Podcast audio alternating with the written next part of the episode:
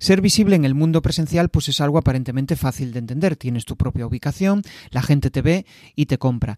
Trasladar eso al mundo online implica tener una estrategia, tener claro cuál es tu público objetivo, a quién vas a dirigir tu mensaje y además tener claro los canales en los cuales vas a actuar y a partir de ahí empezar a, crear contenidos con la suficiente seguridad para que la gente confíe en. Con el invitado de hoy, Iñaki Alcaraz, vas a descubrir cómo él ha creado su propia marca personal y cómo ayuda a otras empresas a que consigan transmitir su mensaje con. Quédate, que empezamos. Bienvenido a Comunicar más que hablar. Soy Jesús Pérez Santiago y este es el podcast de los que quieren crear su propia audiencia. A través de mi lista en jesusperezsantiago.com barra secretos, de forma periódica comparto contigo análisis de los mejores podcasters y también sus secretos para alcanzar a millones de oyentes.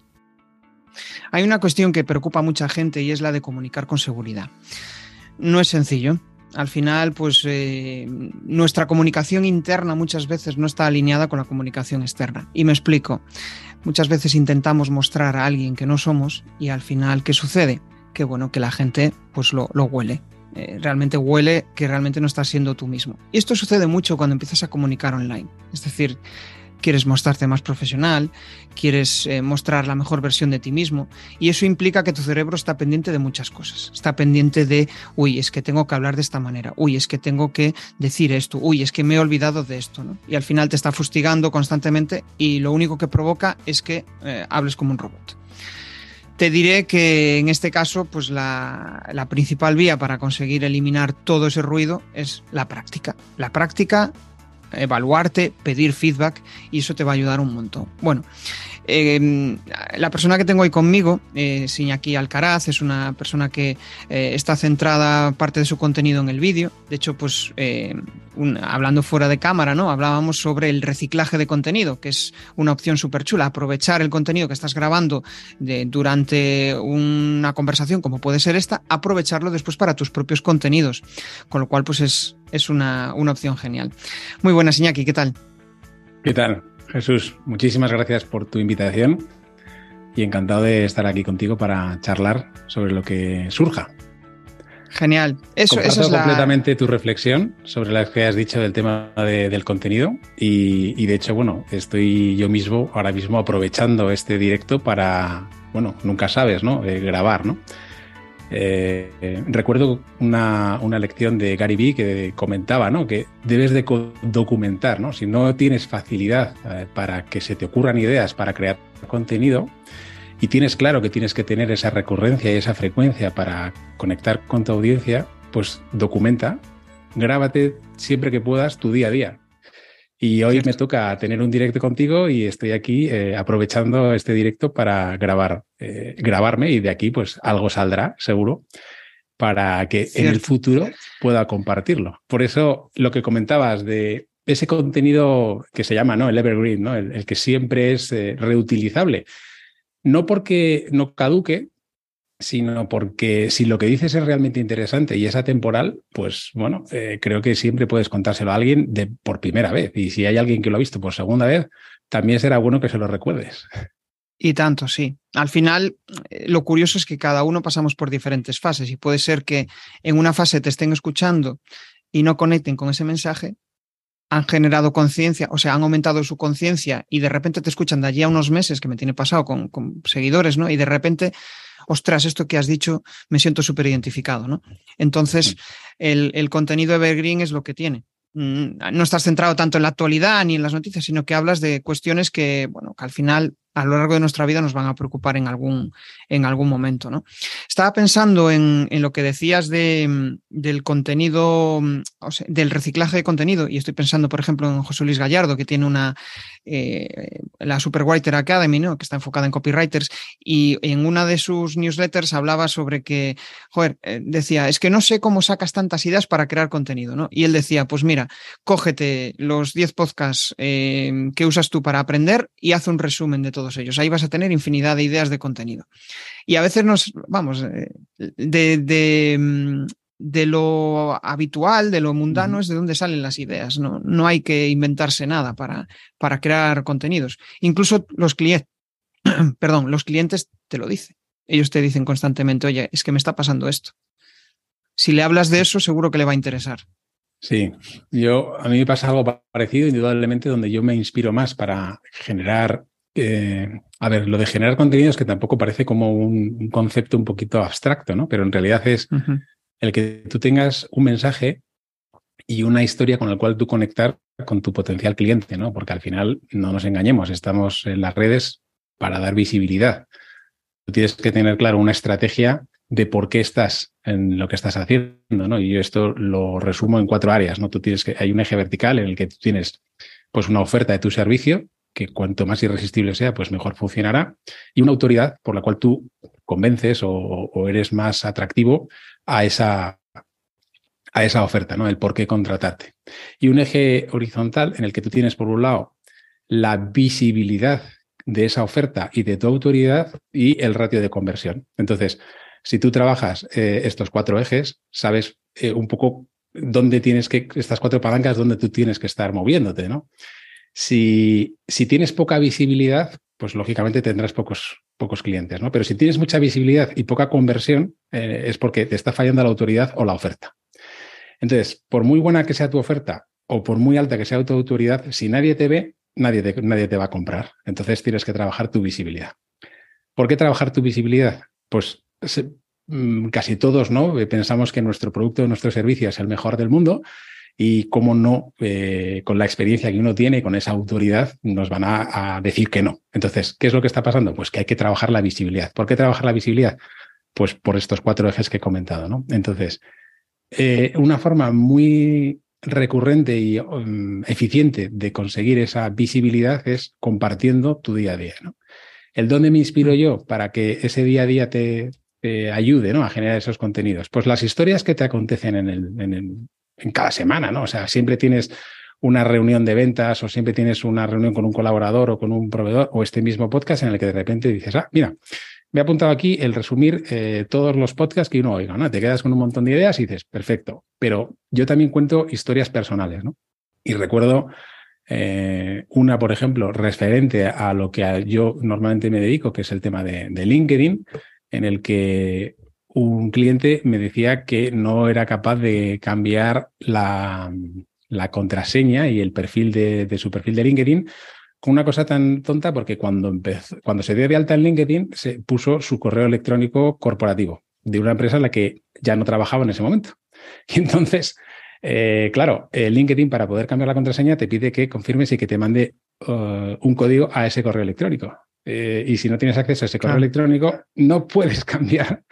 Y entonces era un, un ciclo que dices, bueno, pues ¿cuál es el aprendizaje? Y yo generé un contenido hablando de una píldora que decía, oye, verifica que tienes un segundo email personal, que puede ser el principal o no, pero un segundo email que sea personal y que sea tuyo, porque el perfil de LinkedIn es tuyo, no es de la empresa para la que trabajas. Otra cosa es que lo pongas al servicio de tu proyecto profesional para eh, contribuir a conseguir esos objetivos. Es que yo tengo la impresión cuando la gente empieza, pues eso, a, crear contenidos como que tiene que hacer algo mm, eh, diferencial Vale. Eh, muchas veces lo diferencial es hacerlo tú mismo, sin, sin empaparte de, de, ideas de otros. Dices, hostia, pues voy a contar esto de, de, la mejor forma, ¿no? Pero a lo que voy es que realmente es como que tienes que inventar la rueda. O sea, tienes que contar cosas que nadie sabe.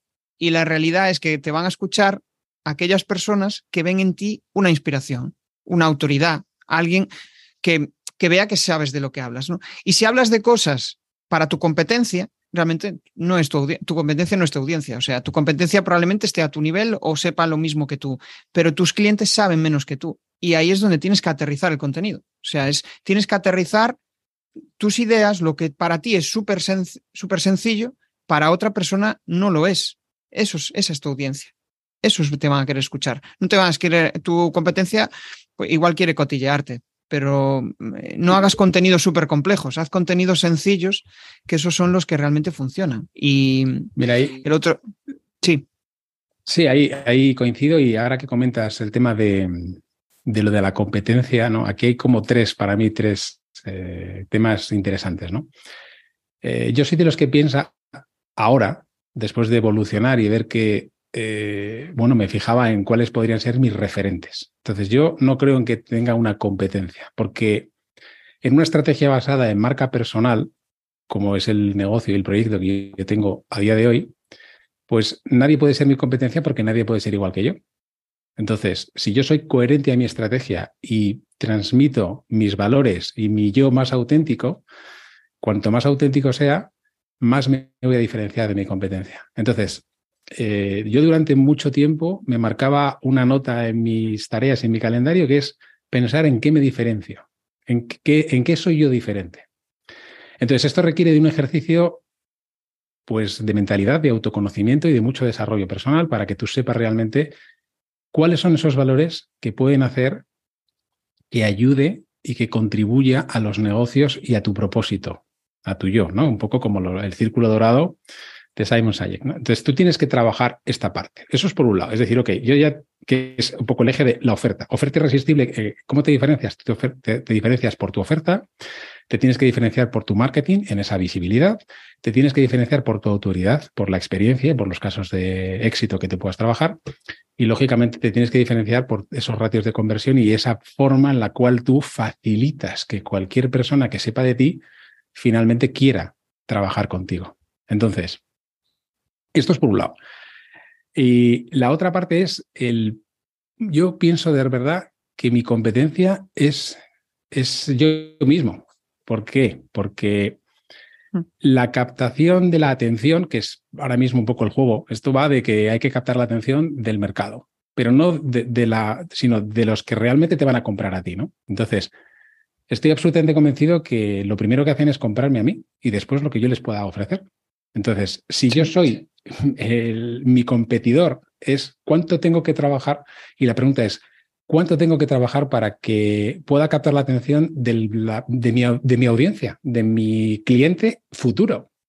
Mi cliente futuro no se va a preocupar de o, o valorarme eh, con otra alternativa. Y si me valora con otra alternativa sí. es porque está comprando, está comprando o no he sido capaz de transmitir mi yo más auténtico.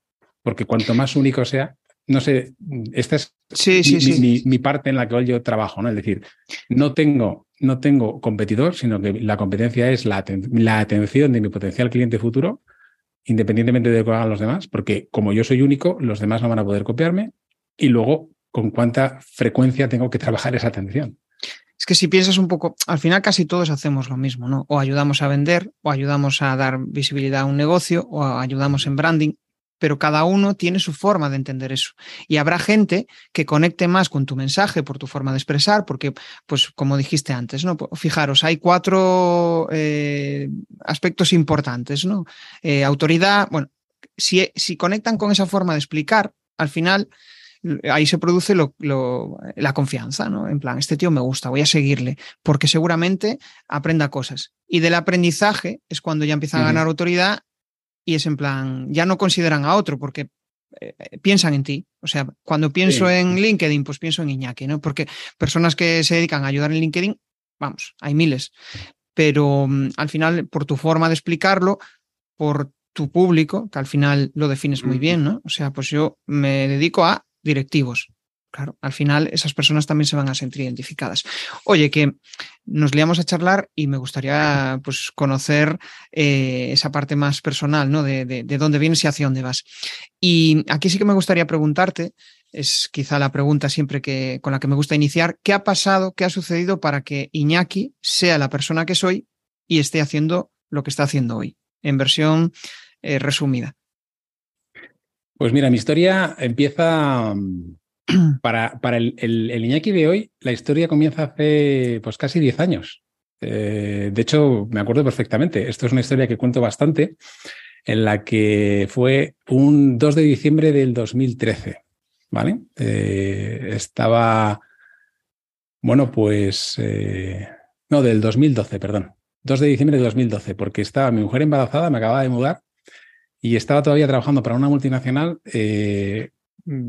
mi hijo a punto de nacer y ¿qué pasó? Pues que llegué a casa eh, abatido.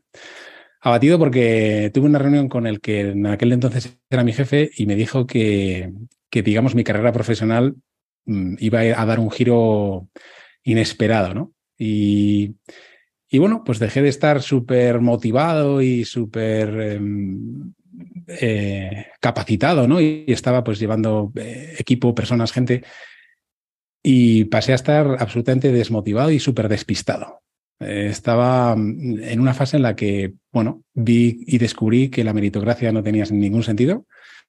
Y bueno, pues digamos que se juntaron una serie de factores, tanto profesionales quizás como personales, ¿no? En el que justo tu primer hijo van a hacer y piensas, bueno, pues eh, ya puedes tener la vida un poco más resuelta, ¿no? ¿Y qué pasó? Pues que, bueno, me equivoqué, me equivoqué porque me empeñé en, por autoridad y por eh, valores personales, coherencia y lealtad hacia bueno, el, entorno en el que, profesional en el cual estaba en ese momento, pues era capaz de salir adelante. ¿no? Y bueno, de hecho, esa, ese camino, ¿no? Ese entorno del héroe, para mí, pues vistas eh, diez años después, eh, incluso bueno, con menos tiempo, ¿no? Con siete años ha sido un proceso de autoconocimiento en el cual te das cuenta ¿no? que la proyección del tiempo te dice, efectivamente, eh, necesitado, he necesitado estos errores y estos baches para aprender. Porque si no tienes esos errores y si la vida no te, no te plantea retos, que muchas veces no los ves en el momento, no sabes eh, tomar esas decisiones. ¿no? Entonces, el Iñaki de ahora pues eh, es distinto y precisamente lo que ha hecho es montar un, proyecto profesional en el que está totalmente orientado a que haya esa meritocracia y esas soluciones, ¿no? El, proyecto que se llama es eh, AGLV, que son las iniciales de mis apellidos y los de mi mujer, porque yo trabajo eh, en mi círculo más íntimo, que es mi proyecto familiar. O sea, para mí el proyecto vital es la familia y desde ahí voy ampliando círculos a las personas que están más próximas a mí. Y si mi familia nuclear, eh, que son mi mujer y mis hijos, eh, requiere de otros colaboradores, eh, familiares o incluso pues, personas cercanas o amigos, pues se les puede incluir. Y soy muy consciente que ese círculo de confianza crece de forma sostenible, crece de una forma pues como las capas de una cebolla, ¿no? Y desde ahí el, el AGLV, ¿no? Que es Business Improvements, ¿no? Es porque tenía muy claro que quería hacer mejoras en los negocios, mejoras sostenibles en los que la meritocracia, como te decía, pues estuviera totalmente eh, medida. O sea, entonces al final, que, yo digamos que soy un férreo defensor de que la relación laboral, y esto quizás sea un poco transgresor o polémico, pero creo que la relación laboral ha muerto. O sea, eh, en Estados Unidos, de hecho, hay, yo creo, no creo, no, el último informe que leí decía de un 42% de freelance y en crecimiento. Y creo que hay una previsión para el 2025 de un 60% de freelance en Estados Unidos. ¿Por qué? Porque al final eh, esa flexibilidad, ¿no? Y de hecho esa tendencia que está hablando de la gran división y que, bueno, eh, la, relación empleador-empleado, pues eh, desvirtúa totalmente esa confianza en la que tú puedas colaborar. Y yo tengo un modelo totalmente líquido en el que no estoy ni contratado yo en mi propio proyecto y todos somos autónomos, freelance, en los que sí que tenemos muy claro cuáles son esas funciones en las que tenemos que trabajar. Porque así no hay, eh, no, no, nos, no jugamos, no, nos hacemos trampas al solitario. Es decir, hay que, independientemente, o sea, esto antiguamente, pues, o, lo más clásico para medirlo es quizás si vas en el departamento de ventas, de tanto vendes, tanto variable tienes, Aquí el modelo que yo tengo es, no, es, mira, hay una serie de funciones y por esa serie de funciones a ti te va a llevar unas horas en las que tienes primero, al principio, cuando empiezas a colaborar, una curva de aprendizaje, pero una vez que lo has normalizado, tienes perfectamente claro las horas que te tienes que hacer. Y, hay un montón de herramientas online, como puede ser Trello o cualquier otra de gestión de, horas, en las que tienes claro que desde que tienes que hacer una tarea hasta que la entregas, lo que tienes que hacer. Y sobre eso yo te genero eh, tanto volumen de tareas y tanto volumen. tanto es así que yo soy un férreo defensor de la delegación de las tareas. Al principio, como todo emprendedor, pues uno lo hace todo y es hombre orquesta. Y gracias a Dios, pues yo he cambiado un modelo de director de orquesta. Cambiar de hombre orquesta a director de orquesta te permite comprar tiempo y sí que es cierto que quizás tengas menos margen y dices, bueno, puedes pensar, y luego si quieres hablamos del tema de los miedos, ¿no? Pero es que si, si lo delego no lo gano. Y eso es un engaño, porque si lo delegas, ganas tiempo, que tu tiempo siempre es mucho más valioso que el dinero que ganas. ¿Por qué? Porque puedes multiplicar mucho más el crecimiento de tu negocio y tu proyecto. Entonces, eh, el Iñaki de hace 10 años respecto al Iñaki de ahora ha tenido que sufrir esa transformación, ese dejar el mundo corporativo, ese empezar de cero y plantearse todo de qué es lo que quiere hacer hasta llegar a un propósito de oye, yo donde realmente soy bueno, desde mi yo, es en la metodología, yo soy una persona súper ordenada, eh, metodista, o sea, tengo amigos que directamente, no es que sea metodológico o que tenga un método, no, es que soy metodista. Se eh, percibe. Eh, mm, creo que soy, pues bueno, desde pequeño, ¿no? Me, han inculcado ciertos valores y uno es el esfuerzo, otro es la, el, cuidar los detalles, porque las pequeñas cosas, las grandes cosas se hacen cuidando los pequeños detalles. Y como decía mi abuela, lo bien hecho bien parece. Entonces, mm, siempre cuido todo, hasta el decir, oye, pues estoy aquí en un directo contigo y cuido la iluminación, cuido. Y esto al final transmite una calidad y una, bueno, una percepción de que todo este proceso es el que al final uno entrega. Si yo con eso, todo esto. Lo curioso es que con eso ya estás también em, cualificando a tu cliente, es decir, personas que valoren el detalle, personas que al final les importe pues el valor de mm, eh, pues la perseverancia, el valor de, oye, pues fíjate, yo tengo una cámara, tengo un micro, cuido esos detalles porque a mí me gusta. Y al final, personas que em, no lo valoran, pues dicen, pues no, este, esta persona no, no, es para mí. Has abierto muchas latas, el tema de, de, la de las multinacionales, ¿no? que al final pues, es como ese paraguas de seguridad, que, que al final pues, es eh, quizá lo que todos deseamos al principio, pero después te das cuenta de que eh, no es la solución definitiva. Eh, lo de la gran evasión ¿no? de Estados Unidos, que al final pues... la gran también estás cuando, es que además es curioso el nombre, o sea, la gran dimisión, es, como la gente dimite. La gran dimisión, sí, no cierto. quiero seguir, no quiero seguir ya en esta situación. ¿Por qué no quiero seguir en esta situación? Pues porque en realidad las grandes eh, corporaciones, cuando tú estás en una situación en la que es un, es un ciclo vital, ¿eh? o sea, yo tengo 48 años y hace 10, eh, pues es cuando tienes esa crisis de la mediana edad en la que te replanteas todo. ¿Vale? Y hay personas que le llegan antes, le llegan después, pero al final hay otra realidad. Y esto es una cosa un poco tabú y que de hecho hay otra tendencia. ¿Y a quién ayudo yo? Yo ayudo a alguien que ha vivido por lo que yo he pasado. Y ahí está mi yo más auténtico. Entonces, ¿por qué no tengo competencia? Pues porque mis competidores ofrecerán una solución distinta a la que yo ofrezco. Yo lo que ofrezco es una, una conexión emocional, primero, en la cual dices, oye, si tú sabes lo que es sufrir y tienes esa preocupación de no sé qué va a ser de mi vida profesional, sabiendo que tengo más de 42 años y que, como en la película de los inmortales, solo puede quedar uno, no puede subir en la pirámide jerárquica y ser, todos no pueden ser el director general o el CEO o el presidente, solo puede quedar uno. Todos los demás van a acabar saliendo. Claro. Y de hecho, eh, ¿cuál es el otro, la otra cara o el drama? Que cuando sales, hay una regla no escrita que es, si tienes más de 50 años, ni te llamo. Eso es lo que me dijo un headhunter eh, recientemente para entender muy bien qué es lo que le pasa en la mente de una persona que está buscando empleo. Alguien que tiene más de 50 años y que sabe que antes o después va a salir de la, de la organización en la que está, dice, ¿qué hago? Entonces, mm. yo esa, esa situación ya la viví. Y como la he vivido, le puedo facilitar el recorrido y la pauta, pues de la misma forma que alguien escala una montaña y sabe que tiene que ir al campamento base 1, campamento base 2 para llegar a la cima. Igual yo no he llegado a la cima, pero ya estoy en un campamento base que no está él y él dice, bueno, por lo menos la senda que ha recorrido Iñaki me puede ayudar. ¿Para qué? Para acelerar las decisiones que tengo que tomar y por lo menos no verme, eh, no verse eh, despistados como me sentí yo en su momento, porque ojalá a mí me hubieran dicho hace 10 años, mira, esto es todo lo que tendrías que hacer. Y estoy muy agradecido porque en eso otra de las cosas que, he aprendido es, cuando no tienes claro algo y no sabes si estás de acuerdo, busca a alguien que sepa hacerlo. Y yo me he dejado llevar por, por eh, psicólogos, coaches, amigos que han pasado, que eh, me está metiendo en todos los grupos de networking. He pagado cursos. O sea, yo hablo como hablo y tengo la capacidad de comunicación que tengo como, porque he invertido más de 30.000 euros en formación en estos últimos 10 años.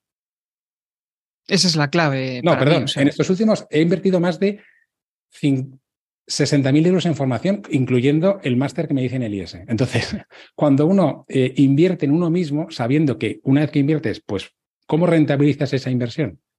Sabiendo que eres muy capaz, mucho más capaz de hacer muchas más cosas que hace 10 años. Es que al final yo creo que ahí es donde está las marcas, o sea, la diferenciación de las marcas personales. ¿no? Al final, si alguien te contrata es por el camino que tú has recorrido, porque quieren acelerar ese proceso y no sufrir, pues, eh, todo lo que hay que sufrir en ese proceso. Sí que, mm. obviamente, sí que hay que tener implicación y más si eres formador, mentor, mm, de nada vale que tú pongas como mentor el 100% si el que tienes enfrente no está haciendo nada, ¿no? Esto es como el psicólogo. Si, si realmente no, vamos, no tienes intención de mejorar, pues el psicólogo no te va a solucionar nada. Pero em, estaba pensando en, en, ese perfil, ¿no? Al cual tú le hablas y yo me siento muy identificado porque al final yo hablo a esas personas que al final quieren crecer a nivel de comunicación, a nivel de exposición, crear su propia audiencia, pero desde el terreno de la inseguridad, que no eran capaces de dar pasos, ¿no? Entonces es como, vale, pues fíjate, tú tienes 50 años, pero yo en los últimos 10 años he conseguido hacer esto. Hay salida después de toda esa, perdón por la expresión, de toda esa mierda, ¿no? De, que te digan que no tienes futuro, que no vas a ningún lado, ¿no? Que te digan, eh, tienes más de 50 años. No, es que sea una mierda, es la realidad de la vida. Sí. la realidad de la vida es que las empresas eh, no cuentan con el talento senior. Es lo que hay. ¿Tienes más de 45 años? Vete pensando qué vas a hacer, porque estadísticamente estás fuera de tu organización. ¿Qué es la gran mayoría de las soluciones? La gran mayoría de las soluciones, o la solución más eh, fácil, entre comillas, es montarte tu propio. Entonces, de la misma forma que cuando me entrevisté con un headhunter y que me dijo, si tienes más de 50 años, es que ni te llamo. También me dijo, con más de 50, de aquí todos consultores.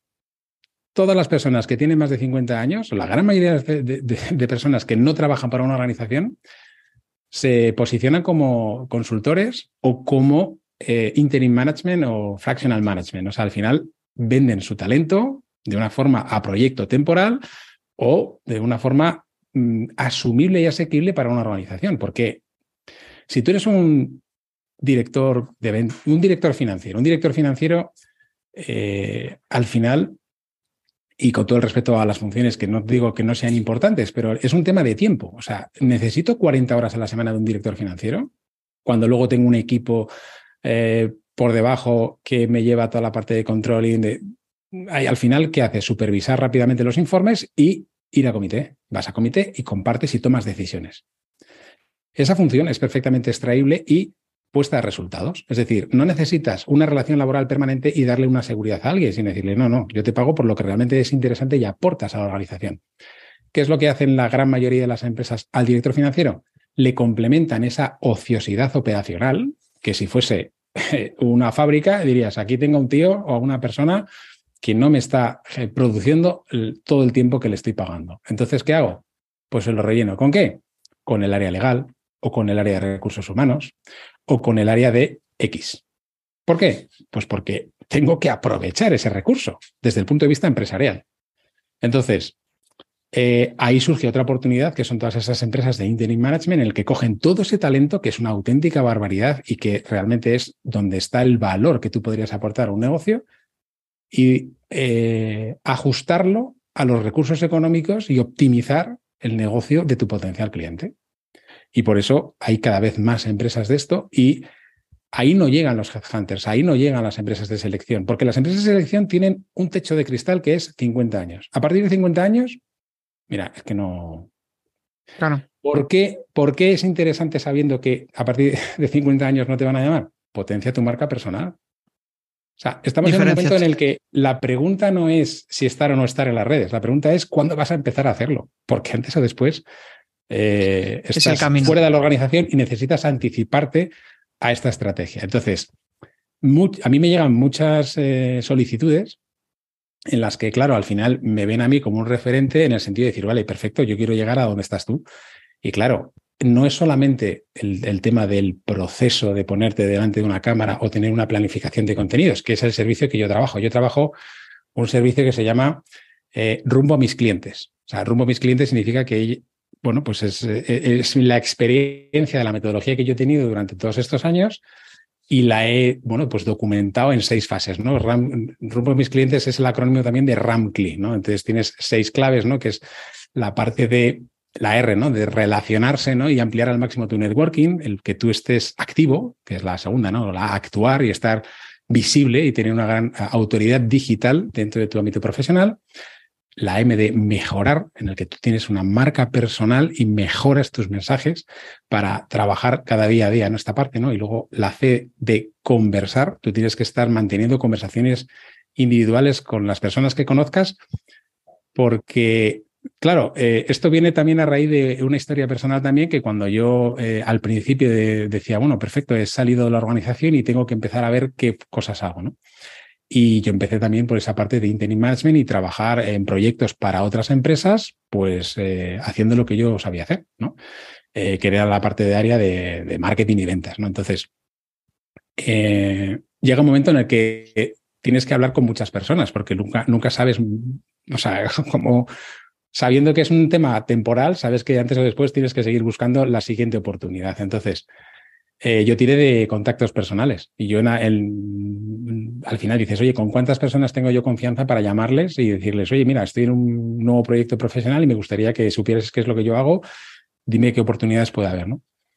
Pero esto se acaba. O sea, eh, ¿qué podías tirar de, no sé, yo en ese momento tienes 900 mm, personas en la red de contactos de LinkedIn, 300 contactos reales que puedas llamar y y 300 creo que hay personas que ni siquiera llegarían a 300 personas a las que pudieras llamar y decir, oye, mira, que quiero contarte mi nuevo proyecto. Tal. Y dices, pues esto tengo que ampliarlo. Y entonces fue donde nació mi punto de cómo en LinkedIn puedes optimizar y ampliar tu red ¿no? y, localizar, ¿no? que es la, sexta clave del Rampli, que es localiza a las personas que realmente pueden ser tus potenciales clientes, a tu decisor de compra. Eh, y invierte, ¿no? La I, invierte el mínimo tiempo posible. Entonces, ¿Cómo haces para invertir el mínimo tiempo posible? Buscando los mentores. ¿Qué hice yo? Pues me formé, me, acerqué a las personas que eran para mí referentes en aquel momento.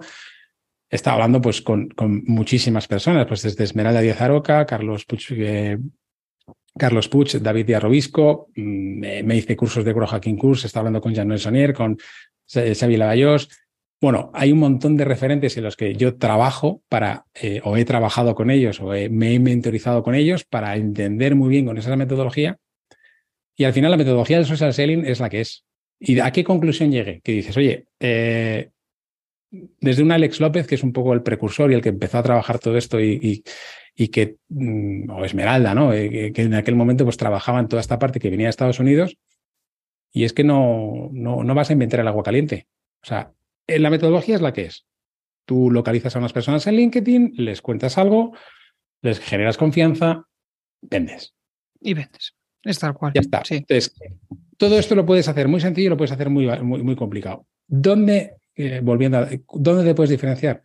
En lo que les cuentas y el cómo se lo cuentas. Por eso, eh, bueno, a mí el tema de la cámara siempre me ha gustado y es una cosa en la que me siento muy cómodo. ¿vale? Yo dentro de la formación de comunicación, pues eh, me formé mucho en, en temas de, speaker y de hablar en público, ser conferenciante.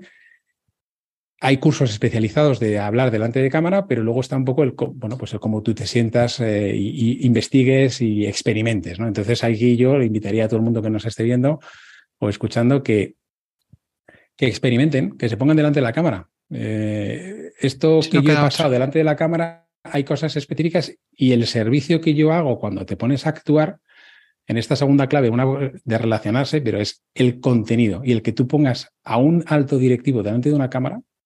Entonces, eh, me sonríe porque cuando tú a un alto directivo o a un propietario de un negocio en el que está consolidado y que tiene que tener una autoridad, es muy gracioso ver cómo eh, vienen hechos unos flanes sudorosos, nerviosos, no tienen claro solo porque les has puesto un agujerito negro que es un objetivo y una cámara y te dicen, es que no estoy seguro de lo que voy a decir, es que esto...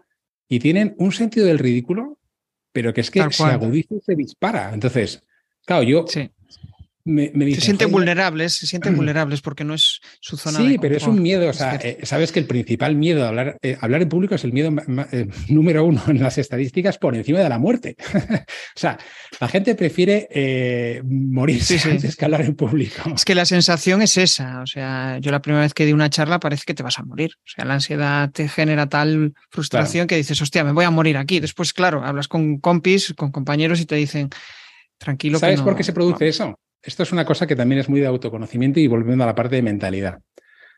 Eso es porque tu ego te está, o sea, somos tan autoexigentes con nosotros mismos que tu ego te dice, ya puedes quedar bien, ¿eh, chaval? Que como no quedes bien, que como no quedes bien, te voy a estar dando la murga de lo mal que lo has estado haciendo, que no vas a querer repetirlo. Ahí hay una cosa que ayuda muchísimo, es delegar esa responsabilidad a la audiencia. Simplemente tú vas allí a disfrutar de la charla y a que alguien que esté allí disfrute de ella. Entonces es cuando fluye y es como, yo, creo para mí, las mejores charlas son las que te están hablando como si fueras un amigo. Cuando consigues eso, cuando consigues eso, ahí es cuando realmente vas a conectar con, con el público. en una parte contigo y de hecho esto se produce mucho en las ventas. O sea, muchas personas me dicen, joder, Iñaki, eh, eh, no me siento capaz de vender. La venta es una mera transmisión de energía, de autoconvencimiento de lo que tú estás haciendo y si tu energía es positiva, eh, al final esa energía termina ah, siendo recibida y percibida por las personas a las que el, potencial cliente, ¿no? ¿Qué es lo que pasa? Que lo racionalizamos todo. Al racionalizarlo todo dices, primero ya le he llamado potencial cliente y yo le estoy llamando venta, cuando en realidad no es ni una cosa ni la otra, es sencillamente ese, ese espíritu de desinteresado. O sea, realmente mm. yo, ¿dónde, ¿dónde vendo? ¿Dónde y cuándo transmito mejor? cuando soy consciente que lo hago por puro altruismo. ¿Y dónde está ese, ese altruismo que dices, hombre, Iñaki, pero tendrás que comer? digo, ya, pero es que si, si dejas de escuchar a tu ego y dices, no, no necesito realmente la venta de hoy. Yo, evidentemente, necesito, necesito vender porque tengo que pagar los colegios de mis hijos y porque tengo un proyecto familiar que necesita de recursos materiales.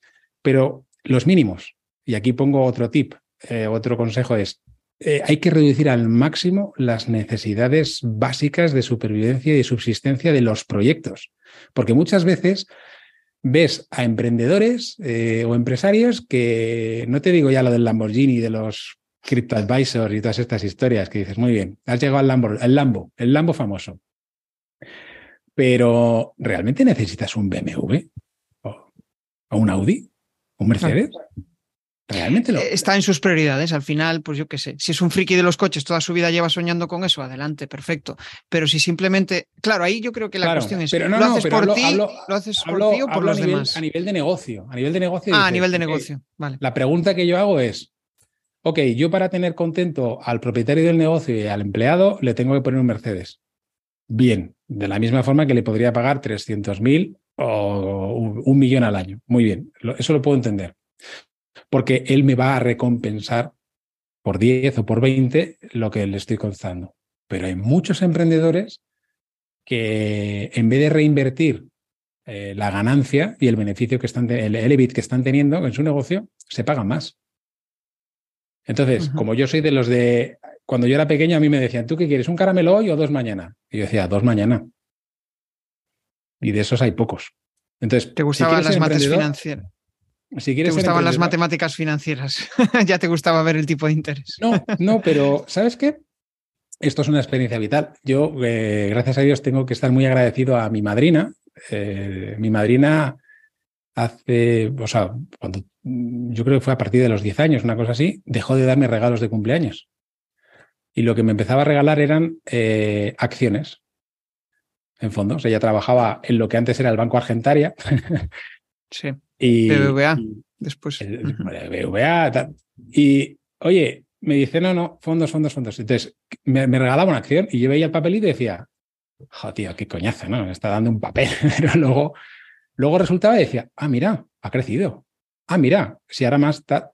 ¿Y qué pasa? Que cuando llegué con 18 años me dices, ahora ya puedes hacer lo que quieras con él.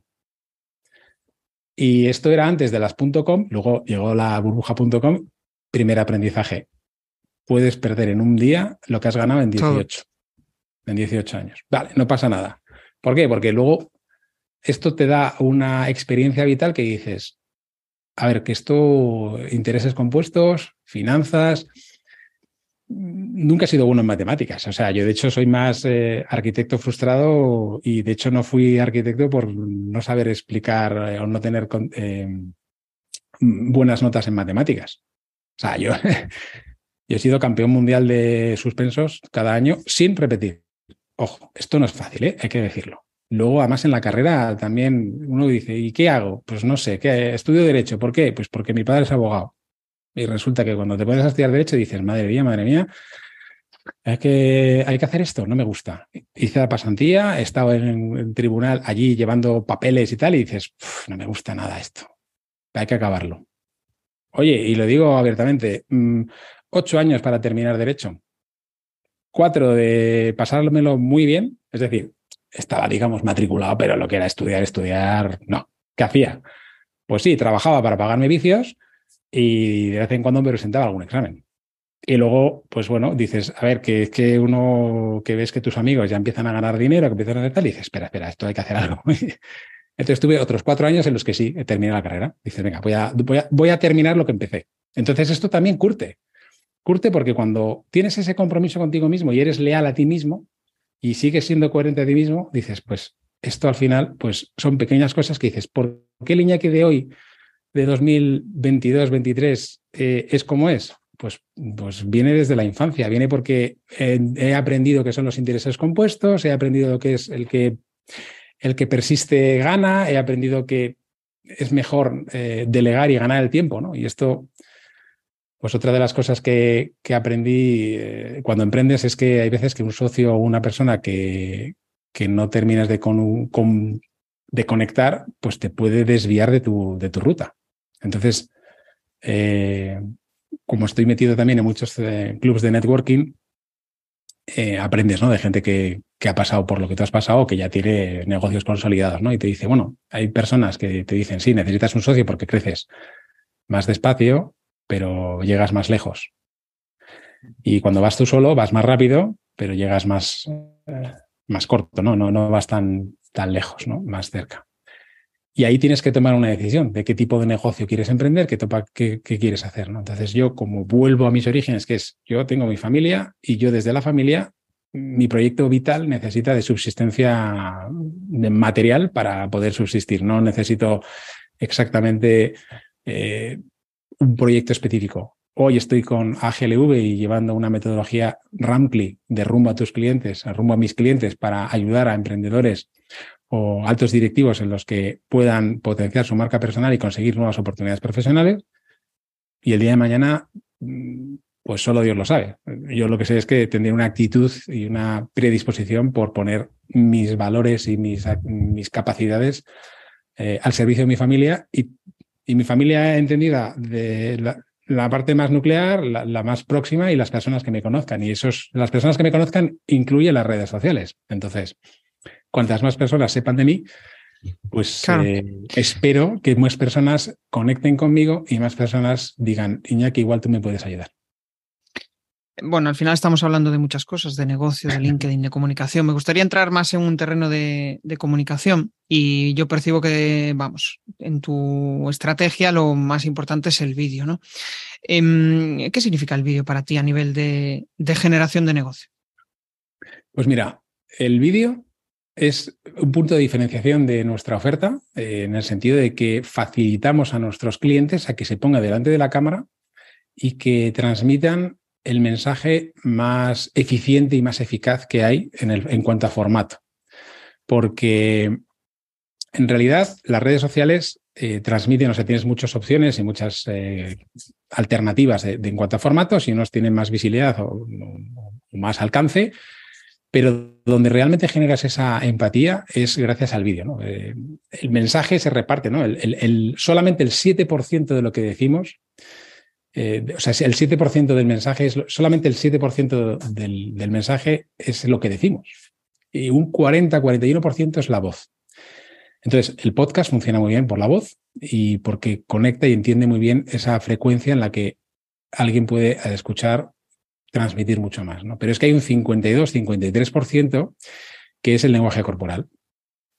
Es más, podrías hacer un vídeo y ponerlo en mute que con tu lenguaje corporal transmitirías un 53% que es infinitamente superior a ese 7% de lo que quieres decir. Y esto yo siempre lo explico, ¿no? Con el, con el, ejemplo, ¿no? cuando tú estás viendo una película en versión original, y yo invito a mucha gente que coja alguna película coreana o china, en la que los bits, las frecuencias y las entonaciones de esos, de esos eh, idiomas son diferentes al occidental, al español. Y no sabes realmente si, si están enfadados o no, si solo les escuchas. Pero es el body language el que te da las pistas para saber si es un mensaje positivo o negativo o neutro eh, a lo que está pasando. Por eso, si tú pones una película coreana en mute, más o menos podrías decir, esto está pasando algo positivo está pasando algo negativo. Entonces, eh, por eso, trabajar el vídeo fomenta mucho más y impacta mucho más. Además de que envejece mucho mejor, porque si tú trabajas un vídeo en el que estás contando algo que es eh, un contenido reciclable, lo has llamado tú, un evergreen, algo que siempre sea esencial o fundamental, en, un contenido estratégico, que lo llamo yo. Si es algo estratégico y no táctico, tú puedes contarlo siempre, ¿no? Porque las estrategias, al final, siempre pueden ser eh, utilizables y, no cambian tanto. Cambia más la táctica hacia una estrategia que es coherente a tu modelo de negocio. Entonces, sabiendo que tienes un 53% de body language más otro 41%, o sea, al final estás en un 93% de transmisión del mensaje en un formato vídeo. Para mí el vídeo es esencial en mi estrategia de contenidos y de hecho eh, lo estoy potenciando mucho más eh, que, el, que, el, texto, a pesar de que, bueno, sigo eh, escribiendo artículos en profundidad porque hay gente que al final prefiere, prefiere leer. Y luego un vídeo, si está bien editado, puedes transmitir el audio y compartirlo en un, en un, canal de podcast, ¿no? Entonces, el, el, audio es muy interesante, es un 41%, es mucho más fácil porque te permite estar escuchando mientras haces otras cosas. Mm. Y ganas. Y a nivel de. Estoy, estoy pensando, ¿no? Porque al final comunicación y mentalidad para mí tienen mucha vinculación. Eh, cuando empezabas a grabar esos vídeos y tuvieras que compararte con el Iñaki de hace, no sé, 10 años, frente al Iñaki de ahora, eh, y, tuvieras que destacar dos cosas, ¿cuáles ha sido el, vamos, cuáles han sido las principales, mm, los principales cambios que has tenido en, toda esa evolución? Sí, o sea, para ponerte delante de la cámara necesitas primero un tema de mentalidad. O sea, hay ciertos mitos que tienes que resolver. Tienes que pensar que eh, tu mejor vídeo no es el primero, pero tampoco será el último, porque a pesar de que tengas buenos vídeos eh, y que hayan funcionado, que tú te sientas cómodo, luego volverás a repetir y tendrás. Esto es un poco como los, como le podría pasar a Rafa Nadal con sus partidos de tenis. Eh, tienes altibajos. Entonces, la primera clave es vence tus miedos y que sepas que, que tienes que pasar por un entrenamiento. O sea, el pago para hacer buenos vídeos es hacer primeros vídeos, empezar. Es un tema de mentalidad, decir, venga, si, si voy a empezar, voy a empezar. Ya cogeré el, el, flow y el, ritmo para, para, comentarlo. ¿no? Y el segundo es que si hay algo que no conoces, que te acompañes y que te asesores. Entonces, o bien te formas y dices, bueno, espera, es que para hacer cuatro vídeos en redes sociales tampoco necesito eh, formarme. Bueno, pero para eso también pues, es la necesidad que yo identifico en el mercado y por el cual el servicio que yo presto es, yo voy a, a la oficina del cliente, monto el set de grabación en la oficina del cliente en un entorno en el que se sienta cómodo y eh, me pongo yo delante de la cámara con él, o sea, yo me pongo al lado de la cámara, pero hago que él hable sencillamente conmigo y que se sienta cómodo y que se olvide de todo lo demás. Entonces, para mí no hay menos satisfacción cuando los clientes me cuentan, oye, Iñaki, la verdad es que lo facilitas bastante, has, sacado puntos y temas en los que no, no, me había preparado, ¿no? Y haces que, que esto acelere el resultado, ¿no? Acelere mucho mejor el, crecimiento en esto, ¿no? Eh, Yo creo que, ahí el... Ese hábito, sí yo creo que ahí te ayuda muchísimo el tener esa autoridad, ¿no? El que digan, joder, a mí me gustaría comunicar como comunica Iñaki, ¿no? Y, ah, o sea, nos pasa, ¿no? Ah, cuando estás expuesto a ese nivel, al final a ti te parece algo normal, pero la gente admira en ti cosas que, que de otra forma, pues no admiraría, ¿no? Pues te lo, agradezco, pero para mí es un placer cuando yo le digo a un cliente, bueno, bueno, puedes parafrasear esto diciendo así, así, así. Y me dicen, espera, repítemelo. Claro. Es, que vamos más rápido. Esto mm. pasa como, eh, y de verdad que no, me doy cuenta que cuando tienes mucha práctica, es casi más importante el saber enseñar tu práctica que el hacerlo bien. Tal cual. Y aquí el ejemplo que pongo es, posiblemente que te dé clases de tenis Rafa Nadal sería la bomba, pero posiblemente haya mejores profesores de tenis que Rafa Nadal. Mm.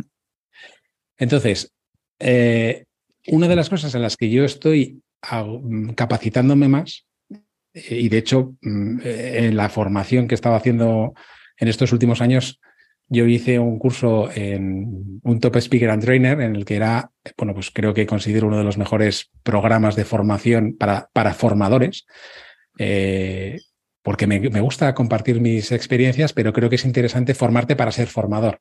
Entonces, hay una parte de, de, coach o de coachear un poco a las personas, al alumno y, darle un asesoramiento totalmente personalizado para que puedas ayudarle en las emociones y en los sentimientos que tiene en ese mismo momento. Hay mucha psicología en la venta y hay mucha psicología en la formación.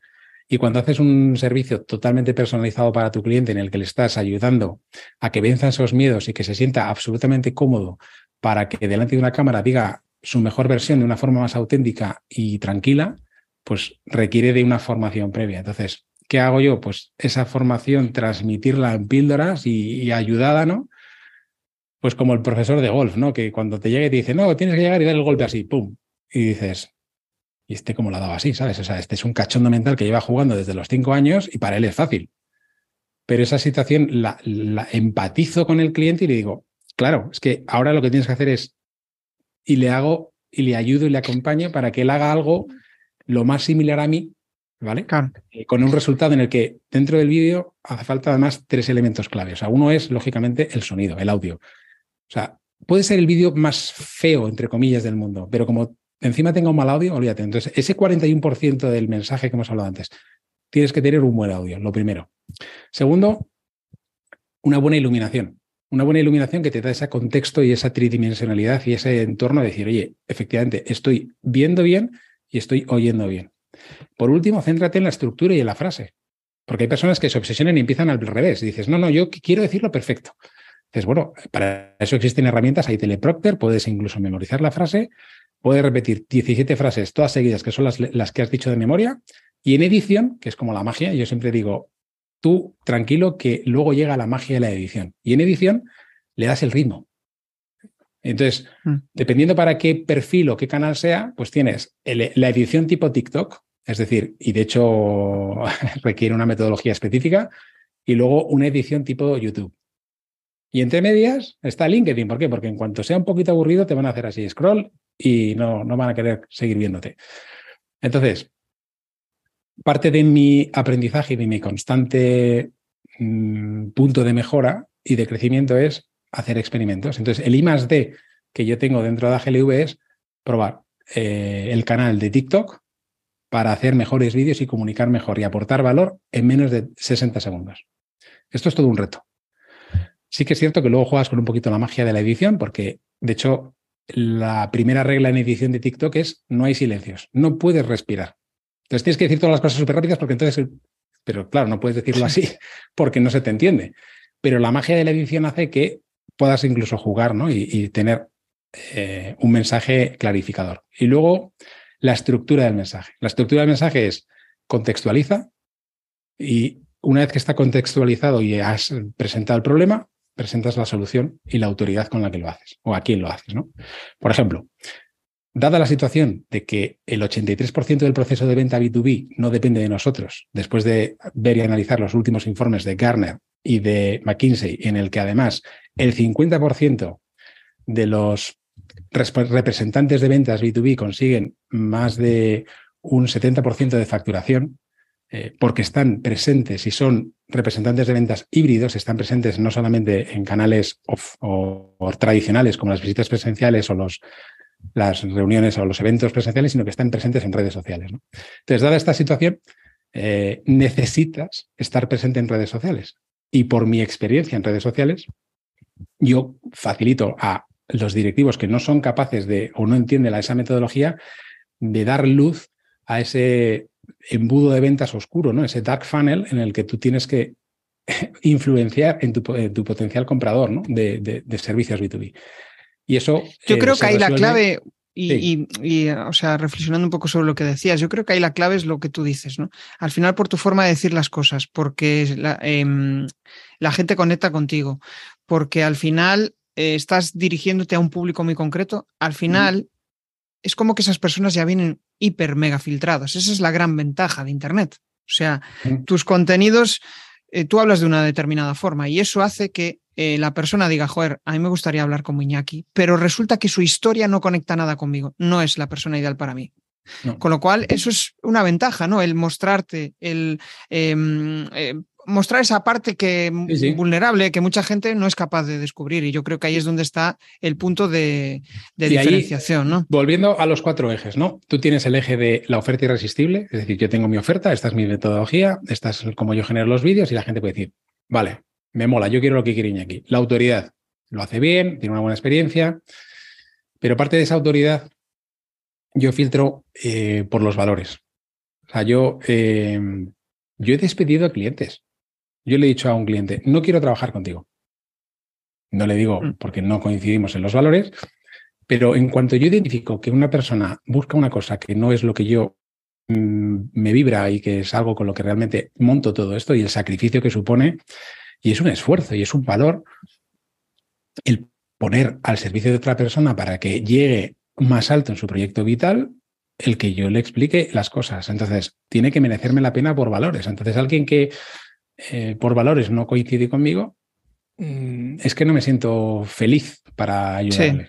Entonces, no por eso emprendiste, ¿no? Por eso emprendiste, por eso. claro, si no volvería a la misma situación de antes, que es ah. eh, cambias un jefe por un cliente tóxico, digamos. Un cliente no tóxico, eh, son clientes déspotas. Bueno, que no, que no tienen tu misma forma de entender el mundo o la vida o, y con los cuales no conectas, ¿no? no, pero es, que hay, hay, emprendedores en la vida que te dicen, no, mira, como yo no sé hacerlo, no, perdón, yo sí que sé hacerlo, pero no tengo tiempo para montarlo, así que montamelo tú y te lo delego en ti. Sí, ¿vale? servicio, claro. Y dices, y dices mm, no, no estás entendiendo mi propuesta. Yo no lo entiendo así. Entonces, como no estás entendiendo mi propuesta de valor, tampoco se lo digo. Yo lo que digo es, y de hecho cuando despido a un cliente siempre le digo, lamento profundamente que no haya sido capaz de transmitir todo el valor que tiene mi propuesta, mi, servicio. Voy a trabajar para que la próxima vez eh, sea más entendible. O sea, la responsabilidad de que alguien no entienda algo de mi propuesta de valor o del servicio que yo le ofrezco, o bien porque me dice que es caro, y dices, vale, no, no es que me estés hablando que no tienes dinero, no, es que no te atrae lo suficiente como para que vayas a pedir dinero o robes un banco para venir a conmigo. Porque esta es un poco la idea. No, no ha percibido el suficiente valor para él. Entonces... Entonces, ¿dónde tengo que seguir trabajando? En percibir el valor de la propuesta que yo hago. Y la segunda es, puedes percibir el valor que yo hago y estar dispuesto a pagarlo. Pero si has entendido que no vas a poner de tu parte, y esta es la otra, ¿no? Es decir, yo hago un, hago un acompañamiento, pero hay ciertas cosas que tienes que, dedicarle tiempo. Entonces no puedes delegar, por ejemplo, cuando yo te genero un flujo constante de nuevas oportunidades profesionales o un flujo constante de, ventas, de reuniones de ventas, eh, clientes en los que me dicen, ya, pero yo solo te voy a pagar por reunión. Le digo, no estás entendiendo este problema, pero bueno, voy a explicártelo de otra forma. Entonces, ¿qué le digo? Perfecto, si tú sabes cómo hacerlo y sabes conseguir reuniones, ¿por qué no lo haces tú? No, es que no tengo tiempo. Digo, vale, perfecto, si no tienes tiempo hay alternativas, o sea, mucho más económicas y accesibles que contratarnos a nosotros. ¿Por qué no te coges a una persona en prácticas y como tú ya sabes la metodología, que la, que la implemente y que la ponga en tu proyecto? Es que yo creo que ese tipo de personas al final... Sí. Entonces, cuando, cuando les dices esto, te dicen, ya, claro, pero es que no tienen la pericia ni la capacidad de hacerlo tan rápido como tú. Y le digo, entonces ahí hay un valor. Me dice, sí, claro que hay un valor. Entonces, ¿Vas a pagarle, eh, digo, ¿seguimos trabajando por valor o vas a pensar que solamente es a variable? Y dice, no, no, a variable. Le digo, perfecto, pues entonces lo que tienes que hacer es poner a esta persona y le digo, y no te olvides pagarle solo cuando consigas reuniones, ¿eh? O sea, y claro, este tipo de cosas son las que dices, ah, vale, perfecto. Entonces. Eh, es que ahí es, el, lo que tú dices, ¿no? Es alguien que busca, alguien que, le, o sea, que, mm, pues yo que sé, una agencia que le resuelva que, Ale, yo te paso todos mis papeles y haz tú, ¿no? Como si fuera una asesoría de, impuestos, hazme los impuestos y ya está. Cuando en realidad eh, la comunicación está muy ligada con, con, y más de un profesional o de un directivo que es la imagen de la empresa. O sea, tiene, que, tiene que realmente el comprender qué tipo de comunicación, qué tipo de em, imagen de marca quiere transmitir en función de cómo él entiende la empresa desde mi eh, punto de vista. Exacto, es que resulta que es una metodología mixta en la que tú vas a ver bien todas las pautas y todas las acciones que hay que ir haciendo durante seis meses, porque en menos de seis meses nosotros entendemos que no vas a conseguir un hábito fundamentalmente y luego unos resultados. O sea, ¿por qué el hábito? Porque esto es un poco como un personal trainer. El personal trainer no hace las flexiones por ti.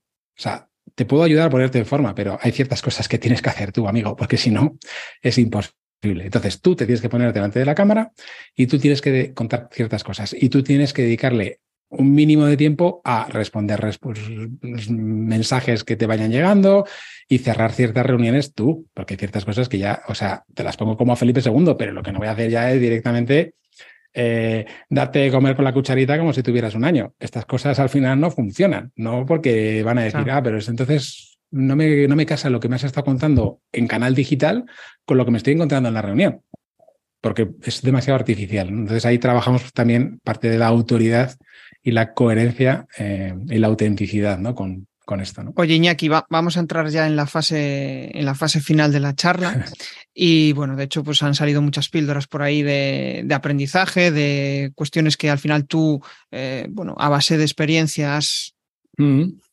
Has conseguido llegar a esa conclusión, ¿no? Y yo creo que al final le puede aportar mucho a la audiencia. Y hablábamos fuera de cámara de que una de las cosas que a mí más me, eh, me parece curioso, ¿no? Conocer del invitado, pues es errores, virtudes, eh, defectos, em, mostrar esa parte que muchas veces no, no, se muestra ¿no? Mm. En, en, cualquier otro tipo de entrevista. Entonces yo le llamo la sección de las cuatro preguntas incómodas, donde lo que pido es responder o bien con una palabra o bien con una frase. Eh, busco ser lo más conciso posible, ¿no? Y te voy a lanzar pues cuatro preguntas para llegar a esa, a esa conclusión. La primera sería tu mayor aprendizaje de vida. Perdóname, ¿tu mayor aprendizaje de? De vida. Mi mayor aprendizaje de vida.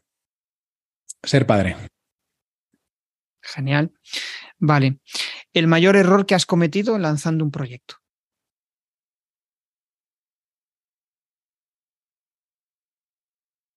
Dejarme llevar por el ego. Dejarme llevar por el ego. Vale. Y no escuchar. ¿Mm? Genial. Em, la primera cosa que harías hoy si lanzaras un nuevo proyecto.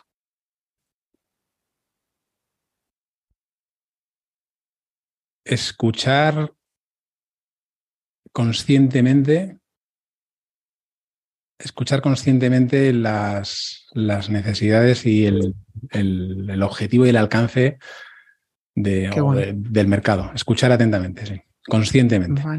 Vale, vale, genial. Y la última, un reto para este año. Bueno, el reto para 2022-2023 eh, es seguir creciendo en TikTok y trabajar, eh, bueno, en un entorno teóricamente hostil para el mercado B2B, haciendo contenido que sea realmente útil y atractivo para una red mm, muy exigente, muy exigente, y consolidar un proceso dentro de, de AGLV, porque yo soy un, férreo defensor ¿no? de la delegación del tiempo y de comprar horas ¿no? para, para ganar tiempo y poder multiplicar y consolidar. ¿no? Entonces, eh, consolidar muy bien el proyecto con, con los mejores colaboradores. Vale, vale. Genial. Bueno, pues hasta aquí ha llegado la charla. Sí que me gustaría antes de finalizar, pues eh, que nos compartas tus coordenadas y también, pues si quieres lanzar, yo le llamo spam de valor, algún, eh, vamos, algo, una reflexión final, pues adelante. A ver, spam de valor. Yo agradezco tu, bueno, pues tu, tu, tiempo, tu invitación. Me ha sido un verdadero placer. ha habido momentos en los que me he sentido realmente cómodo y como si nos conociéramos de siempre. Es una situación en la que, gracias a Dios, pues me voy acostumbrando cada vez más y ojalá pues que podamos repetirlo, ¿no? Eh, para mí el spam de valor es que me vuelvas a invitar y yo encantado de compartir mis experiencias con las personas que me oigan. O sea, creo que, bueno, si hay alguien que después de haber estado, habernos escuchado durante todo este tiempo tiene alguna duda de cómo eh, potenciarlo y cree que puede eh, conectar conmigo, yo estoy ahí. O sea, tan fácil como puedo dar la URL, pero eso es como meter en Google Iñaki Alcaraz y bueno, gracias a Dios, pues me he ido trabajando también pues un posicionamiento SEO con mi marca personal y si no, pues Iñaki Alcaraz Ventas B2B y, en Google me van a encontrar rápidamente, ¿no?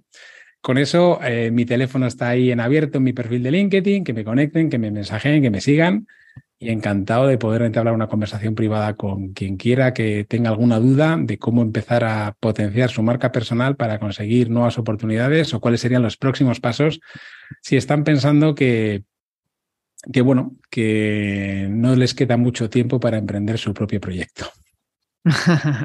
Ya, ya te entiendo, ya te entiendo. Genial. Bueno, pues ya como reflexión final, pues me quedo con, con, varias cosas. Quizá una de, uno de los mayores retos, ¿no? Uno de los mayores um, miedos en tu carrera, que era el tema de la escucha. O sea, eso me parece brutal porque yo creo que muchas veces nos centramos en, eh, pues básicamente lanzar nuestro rollo. Eh, nuestro ego nos mantiene ahí arriba porque parece que somos la hostia, pero la realidad es que eh, las ventas, la comunicación, todo surge de la escucha, de que realmente el otro se sienta escuchado. Cuando el otro se siente escuchado, se siente, eh, ganas confianza y aparte de ganar confianza, desbloqueas multitud de cosas uh -huh. y que se produce pues una relación normal, una relación de, de, de, uno a uno, donde al final pues, puede surgir esa venta o, o, como en este podcast, por ejemplo, que puede surgir que conecten con tu forma de, de decir las cosas. ¿no? Y, y, por otro lado, me quedaría también con, eh, sobre todo con, con ese aspecto que, decías ¿no? al principio, de um, para generar contenidos hay que generar conciencia y no es lo mismo estar en LinkedIn que estar en TikTok, que estar en YouTube. Al final, cada uno de esos uh -huh. eh, públicos busca una determinada cuestión y ahí es donde tienes que definir ese embudo, ¿no? ese funnel que tú, uh -huh. que tú bien decías, para ir eh, que cada persona vaya pasando por esas fases diferentes, vaya sí. ganando en conciencia y llegue finalmente hasta el final y, y le apetezca comprar tus, tus servicios. O sea que pues, nada más. Si me permites eh, hacer sí. ese último spam y te robo eh, 30 segundos más porque me acabas de inspirar una idea porque yo fíjate que cuando le explico a los clientes cuál es nuestra metodología de generación de contenidos, trabajamos una estrategia de 9.com con acabado en N de Navarra, porque no, al final lo que hacemos es entender muy bien cuál es el contexto del cliente, no del nuestro, uh -huh. sino también del cliente del cliente.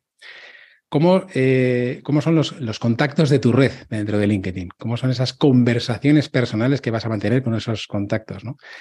¿Qué contenidos planificados vas a, a darle y aportarle? ¿no? Y, esa contribución de valor que genera una constancia y esa confianza para que te lleve a la conversión.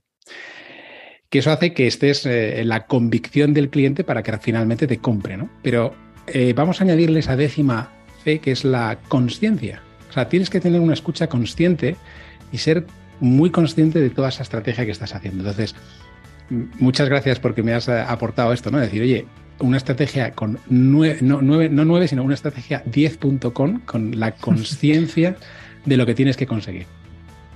Genial. Bueno, pues eh, vamos a cerrar con esa frase. Me quedo con esa. Y espero que la audiencia también se quede con esa, con esa idea ¿no? de, de escucha y conciencia. Y nos despedimos hasta el siguiente episodio. O sea que nada, un placer, Iñaki. Un saludo. Chao, Muchísimas chao. gracias, Jesús. Hasta la próxima. Si te ha molado este episodio del podcast, pues déjame un maravilloso like o un precioso comentario en tu plataforma habitual de podcasting. Si quieres dar más visibilidad a tu marca y llegar a nuevas audiencias a través de un podcast, te cuento cómo puedes crear tu propia estrategia de comunicación en jesusperesantiago.com.